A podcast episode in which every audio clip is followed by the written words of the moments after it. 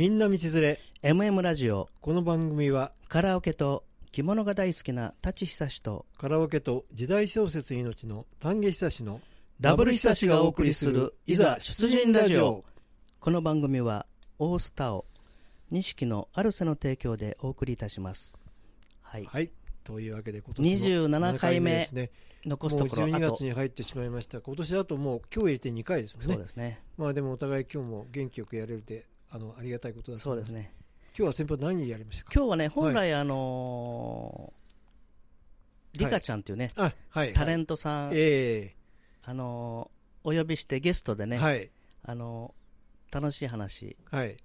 お聞かせ願おうと思っあの聞かせていただこうと思ってたんですけども、彼女がやっぱり忙しい方ですのでね、はいお仕ちょっと急遽東京の方にねね。あの呼び出しじゃないですけど、はい。ほ本来はなんか夜、はい。あの向かわれるらしいですね。昼間収録してここで。で夜あの東京にお仕事ということなんですけどうん。なんか急遽早まってまたちょっと年明けになりますけどね。ね。まあ楽しみは後ってえことそういうことですね、はい。で今日はですね、はい。あの以前以前というか前回ですね、はい。先々週かな。あ。前回のあの滑らない話。ああーあれ結構皆さんから好評でしたですね。あーそうですね、うんまあおかげさまで、うん。手館長の話がええ。はい。そう。今日は先輩そそれのまず続編というか、ねまあ、あれもね、あのネタがたくさんありますので、はい。まあ、将来的にシリーズ化しようかなと思ってるんですけども、はい。で前回はあの、はご存知のように、はいあの下宿してたね、はい。15名で、あの京都でね。京都のはい。右京区渦政で、はい。私15名、はい。社会人2名、はいはい京都外大生13名で、であの岡山の吉田君吉田君ね。と間違えて、はい。カメラマンはい。の王さんに干潮したっていうところで終わっちゃいましたね。ね。大爆笑でしたね。そう。はい。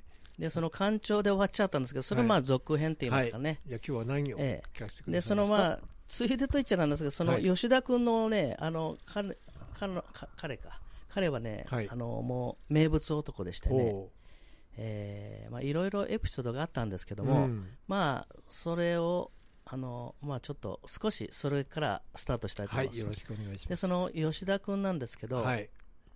えーっとまあ岡山出身でまあはい。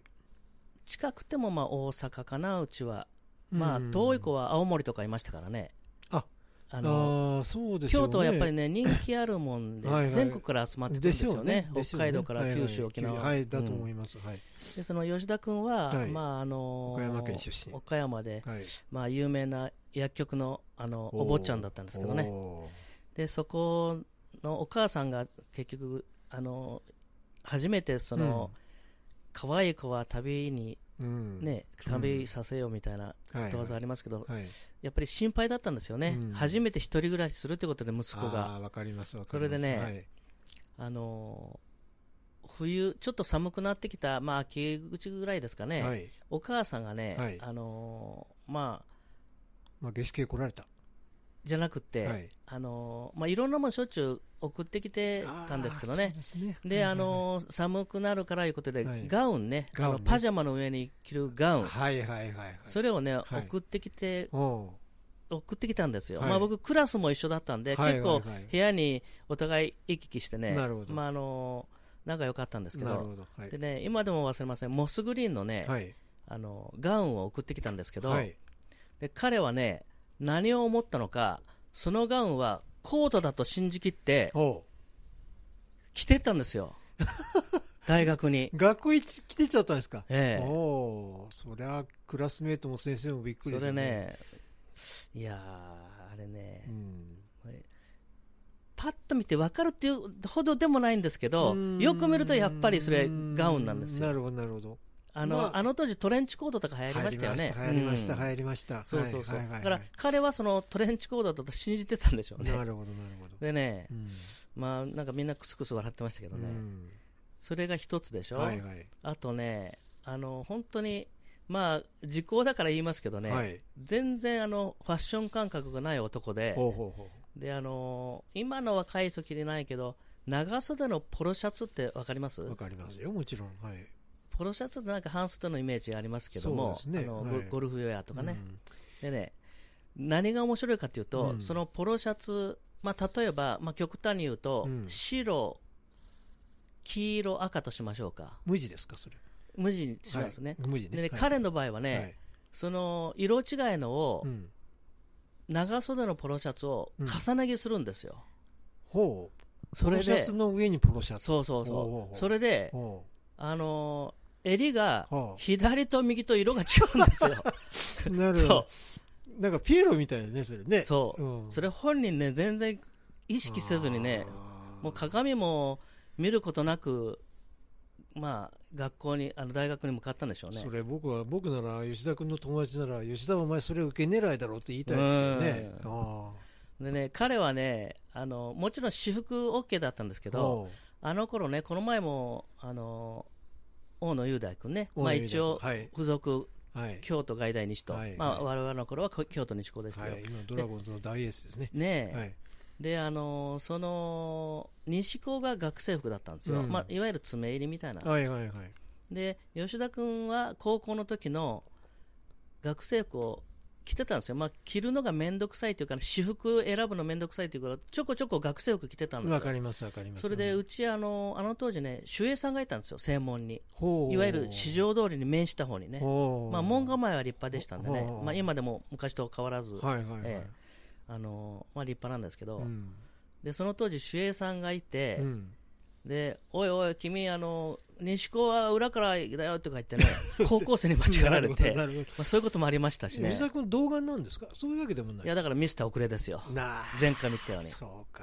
ズバリ、ああいう感じ。なるほどね。まあ、童顔っていうこともないですけどね、うん。まあ、その守衛のおじさんはうん。高校生に見たんですよね、うん。大体学生服、まあ、僕も一応、体育会系でしたんで、あの学ラン着てましたけどはい、はいはいはいやっぱりちょっと違うんですよ、普通の学ランはやっぱりちょっと若干長ランっていうかね、わかりますわかります。応援団と、はい。花の応援団ね、そう。昔ありまあと、はい。まあ、空手空手部、少林寺は中国のあのあれかな、うん。カンフーに出てくるああいうの着てたけど、あの体育会系は結構学生、学ラン着てた人多いんですけど、そうよ。あのうちの大学もね、必ず大会の、まあ、明治大学はね、みんな文武両道でかいやいやいや必ずみんなあのうん学ランでした、ですよね。応援団もそうですね。そうです。ね、はい。応援団はね、本当に長ランですよね。はい応援団には見えないんですけど、うんまあ、いわゆる本当に中学生、高校生のあのおとなしい感じの学生服だったんですよ。ああ、そうか。ね、確かに似てたんですよ、あのうん西高のねうん制服にうん。だから、お君、君、西高生は裏からって言われて、僕、外大生ですとか言ってね、学生証見て,、そうです見せてましたけどそうね、ですよね。そうん。そういうのとかね、いろいろエピソードあるんですけどなねどね。まあ、吉田君はそういう面白い、うん。あの男だったということで、なるほどね。ね。うん。でまあうん。一応吉田君からちょっと離はいれまして、はい、どうぞ。でね、後でタンちゃんの面白い話はいはい聞きますけどね、まあまあ、ちょっと2、3ね、はい僕の話、まあいっぱいあるんですよ。どうぞどうぞ。でね、あの前回も言いましたけど、うん。まあ、くすっと笑う話あり、うんまあ、人によっては爆笑してもらえる話あり、うんまあ、いろいろなんですけど、まあ、うん笑える話ですよね。でね、今は僕の学生時代の体験談ですね。はい。であとね、僕もまあ、幼少の頃からテレビっ子で、テレビさえ見せとけばおとなしい子だったもんですから、うんまああの特に昭和の時代ね、はい。面白いのがありましたよね。ドラマですか？漫画。いや、いろいろシャボシャボン玉ホリデーからね、はいはいはい古いところではね、はい。はい。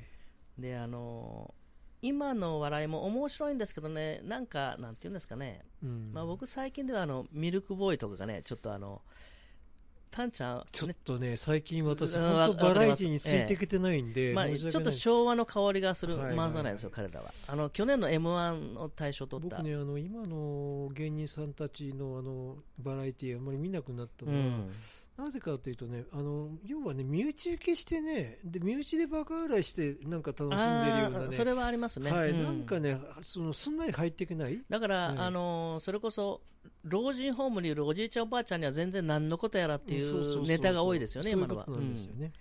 でね。そういうあのテレビで見た話、うんうん笑えた話、それから自分の体験談も含めての今から話はい、ですので。でね、どれからいこうかな。はい、どうぞ。えっ、とね、これも本当に小ネタになりますけど、これ、ビートたけしだったかな。こあのまあ、今でも結構ね、バラエティで第一線で活躍してますうけどね、彼は。大御所中の大御所ですね。はいでね、あの本当に番組名とか一切忘れたんですけど、うん本当にこれ、コントというか小ネタですよ。うんあのえーっとですね、まあ、兄さんじゃあ、の小ネタの方でいきますね、はいどうぞタンちゃんねちょっとね、はいあのーそれこそまるといえばじゃないですけど、はいはいはい。若い女の子がね若い女の子はい。私の恥ずかしい写真を買ってくださいって言うと、うん。どういう写真想像します？恥ずかしい写真？ううん。んタンちゃんが高校生ぐらいだとしましょうか。うんやっぱりヌード写真？ですよね。ね普通そうですよね恥ずかしいっていうのはね。はい。でねはい。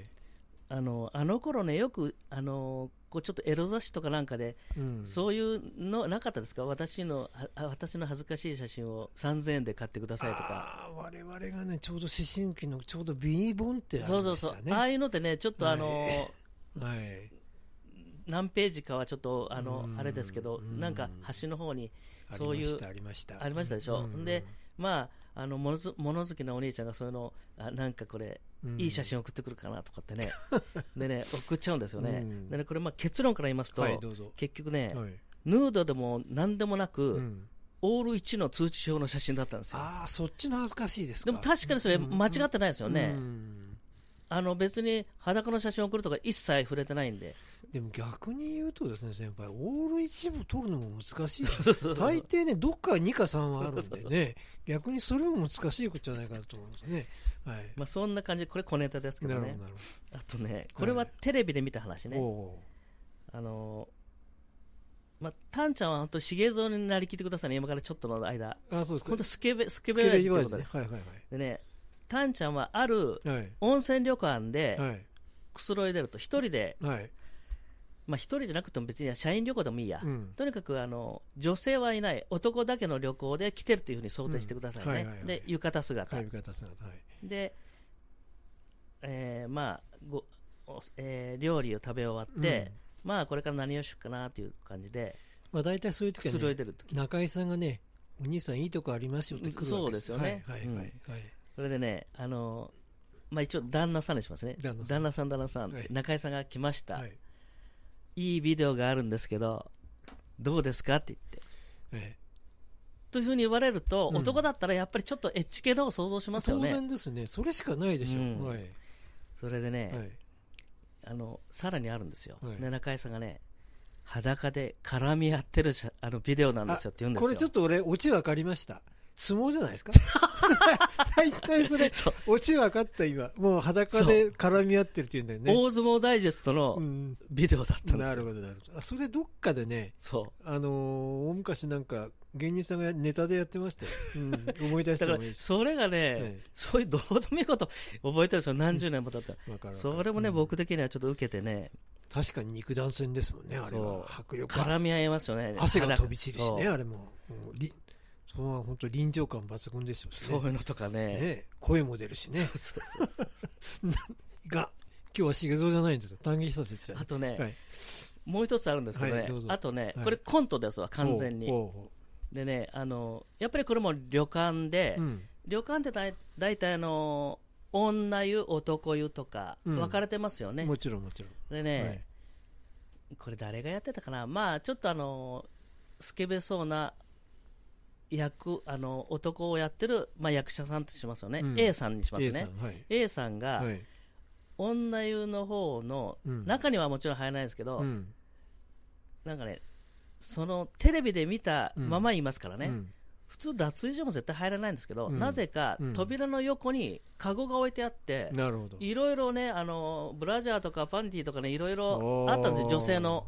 そそりますそうねそうそうそう、ええそれでねその A さんが、え女湯の前に脱ぎ捨てであるそのあのまあパンティーって言っちゃっていいのかな、うん。ショーツかな、えうん。それをねくんくん匂い嗅いてるんですよ。うわーそれしか。しそれはちょっとも それでう笑い話を通り越しちゃったですねもう。それでうん。でねあのそれを書いてたら、うん。女の人がガラガラって開けて、うん。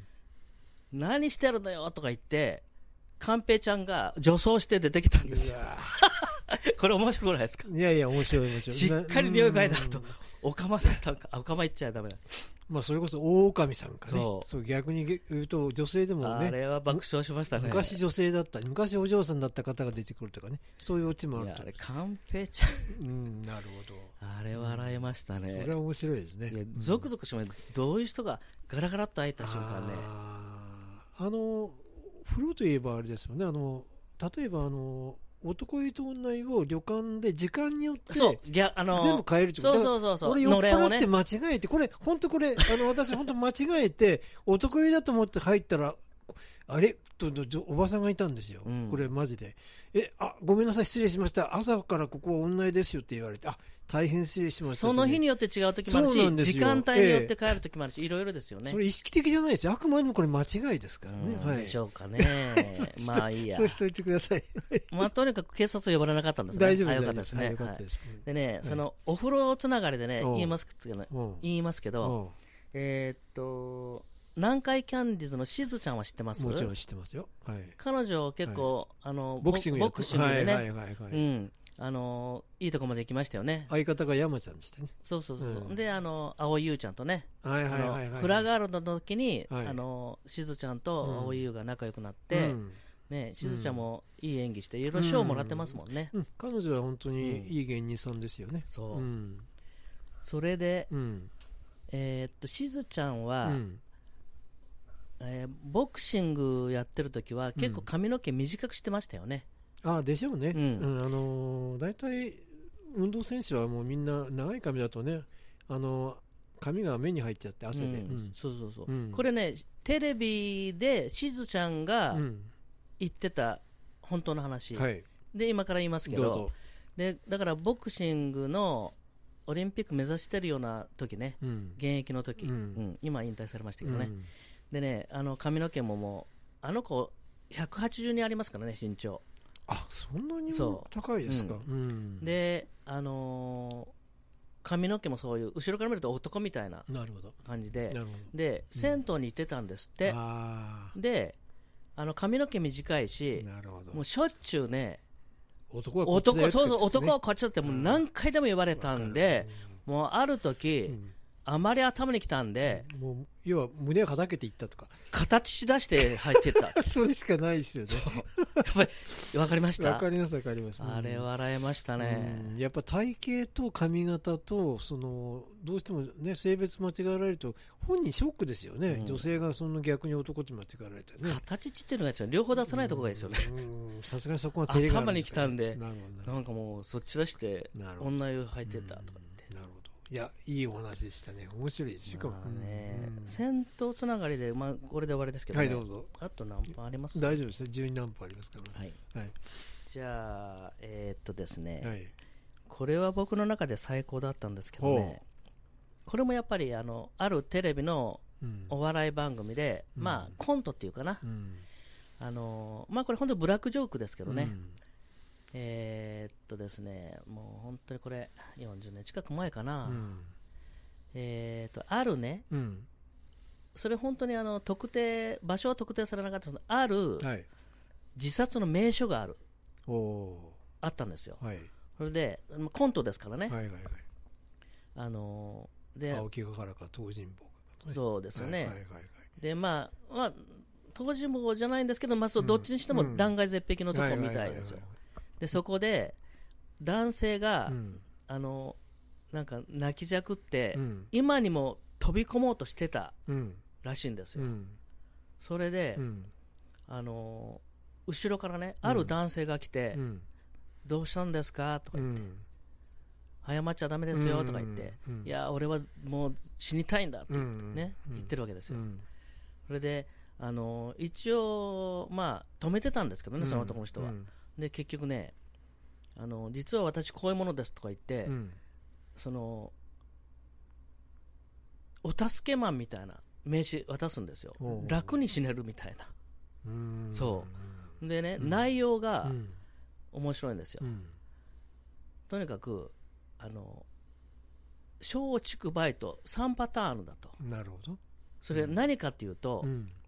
まあ、梅から言いますね、はい。で前これ一応設定が飛び込み自殺ですけどね、うん松竹梅の梅は、うん。いきなり背中を押すんですって、うん それで、うん。竹が、うん。行きますよって言って押すんですって。う、ん。で松は、うん。蛍の光を歌ってくれるんですって。それはしかし、梅の方がいい、まあ、あっという間に終わるからいいと思いますけどね。思います。うん、いや、逆に言うと、松の方がむしろ、それはなんか、そんなのやられたら、かえってできなくなっちゃうんじゃないかな。蛍の光を歌って、うん。行きますよってうんすんですって、うん。大きなお世話だと思いますけどね、僕。それでねそれ結局結末を忘れちゃったんですけど結局おそらくそれでオチは吉本じゃないけど絶対おうん。突きを落としますよね、うん。それであの考え直したってことはちょっとオチにならないからおそらく突き落としたと思うんですけど,、なるほどのコースで落としたかはちょっとそこ肝心なとこ覚えてないんですけどね。間違いなく松竹梅って言ってました、はいはい。それでいきなり押すはい。行きますよで押す蛍の光月っていうのでね、うん。その3つは鮮明に覚えてるんですよ。なるほどね。いやー、いいお話、楽しかったいですね。やいやいやいや面白い、面白い。いやこれね、笑いのツボがね、うん。僕人と違うんで、うん、単ちゃんあんまり受けなかったいやいやいやいや、そんなことないですよ。いやはい本当ねこれね十分おかしかったです未だにねうん。笑っちゃうんですよ、うんゲラだから、うんタンちゃんなんかないですか？僕ばかり喋ってすいませんねやいや。いや、どんな話でもいいです。また同様同様でもいいです。いや、同様じゃなくて まあ、あの、じゃあ、私たちがですね、学生時代、昭和50年代前半の、まあ、今から40年前の話をちょっとはいはいさせていただく。当時はですね、もちろん40年前ですから、はい。まあ、我々がデートの時に、デートの時の必需品ってのはまず、まず何はさておき携帯電話ですよね、今？今。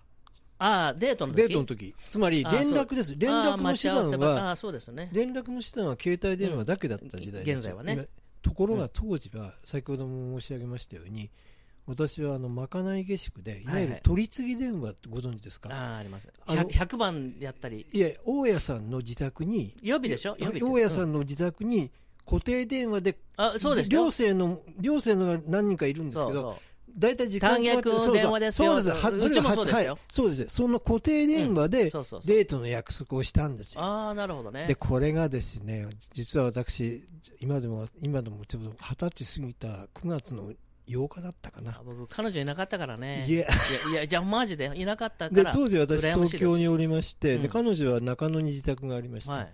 で、私は、あの、高円寺というところでね下宿しておりまして、まあ、まあ、どうせなら、じゃあ渋谷か新宿どちらも出やすいから、たまたま何回かデートしたんですけど、私、渋谷でですね、はい。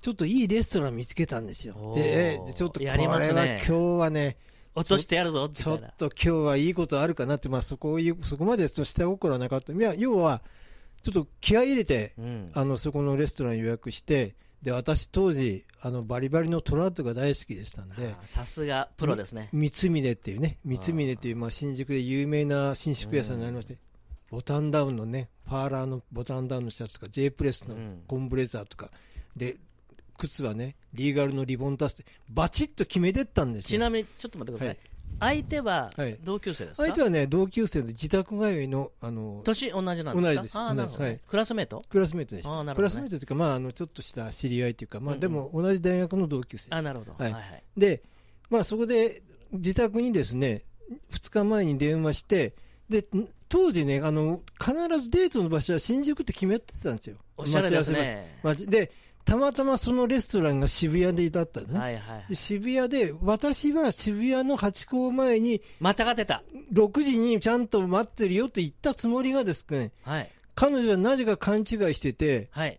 新宿へ行っちゃってるわけですよ。あらあらあらあら。で、今では考えられないんですけど、うん。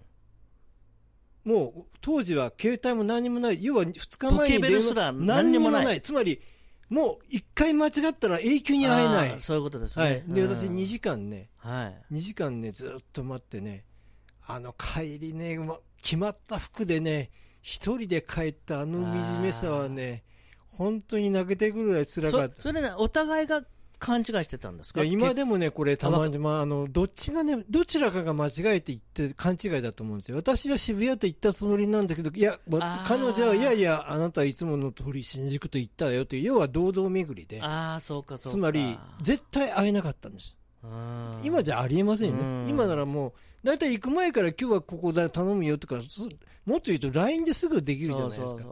携帯電話がない時代で、うんそれでですね、お互い2時間待って次の日、あ次の週の月曜日学校行ってね、なんでお前来なかったんだよって、何言ってんの私も2時間待ったよって言って大喧嘩になりましてね。それっきりですか、彼女と。いや、それでね、まあ、いろいろまたね、あと私も根回し交渉してごめんとかごめんとか、私も折れて折れて、うん拝み倒してんですね。うん1ヶ月後にね、またデートに誘って、その時はね、あの、もうちゃんとうまくいったんですけど、どっちの場所で？